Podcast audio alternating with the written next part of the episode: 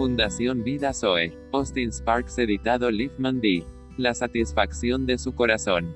Aconteció que yendo de camino, entró en una aldea, y una mujer llamada Marta le recibió en su casa. Esta tenía una hermana que se llamaba María, la cual, sentándose a los pies de Jesús, oía su palabra. Pero Marta se preocupaba con muchos quehaceres, y acercándose, dijo, Señor, ¿no te da cuidado que mi hermana me deje servir sola? Dile, pues, que me ayude.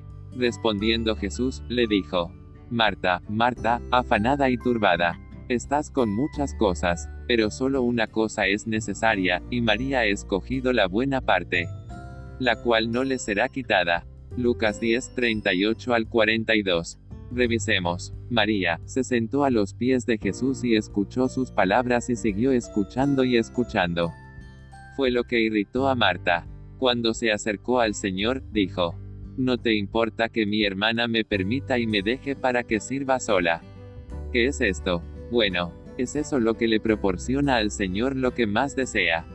Es la satisfacción del corazón del Señor, que está representada, porque lo escuchemos. La satisfacción del corazón del Señor se encontró en lo que hizo María. Es aquí donde entendemos el significado de Betania. Si vemos a Mateo 21 encontrarás la historia de la higuera. Jesús se está moviendo entre Jerusalén y Betania. Él ha estado en todas partes y su corazón ha sido dolido, atravesado por la agonía de la decepción al mirar que el hombre natural está afanado por su vida. Miró todas las cosas, no dijo nada y volvió a Betania. En la mañana, cuando él está en el camino, teniendo hambre y viendo una higuera, se acerca a ella, para ver si quizás está dando fruto.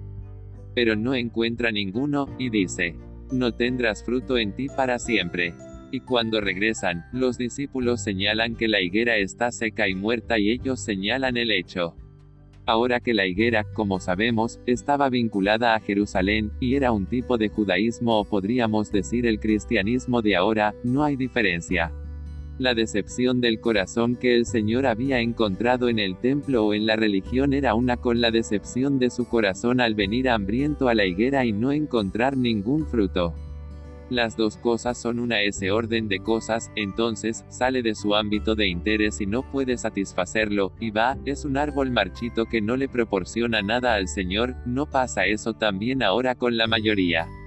Pero cuando esa decepción del corazón se siente tan agudamente, y registrada de esa manera por él, él va a Betania, y Betania significa, la casa de los higos.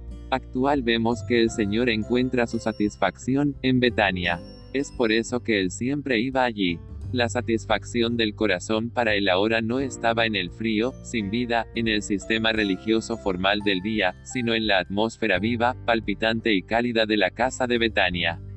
Siempre supo que, mientras sus palabras eran rechazadas en Jerusalén y muchas partes, serían aceptadas allí, y escuchadas con entusiasmo, y siempre habría alguien que continuaría, escuchando porque hay alguna María abrienta.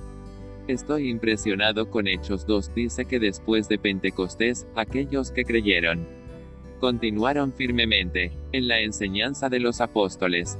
Estamos tan acostumbrados a esas palabras que parece que no nos transmiten mucho. Soportarás con una forma sencilla y práctica de buscar aplicarlo. La mención de Betania traerá de vuelta al corazón hambriento su presencia. Usted mismo debe interpretar esto y decirse a sí mismo, ¿Qué significa para mí continuar firmemente en eso? La palabra realmente es persistente. Persistieron en la enseñanza de los apóstoles. Hay toda la diferencia entre persistir en la enseñanza y salir y decir.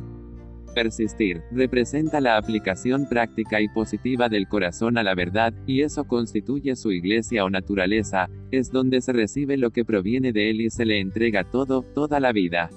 O sea, nos abandonamos en él gloria, gloria y más gloria.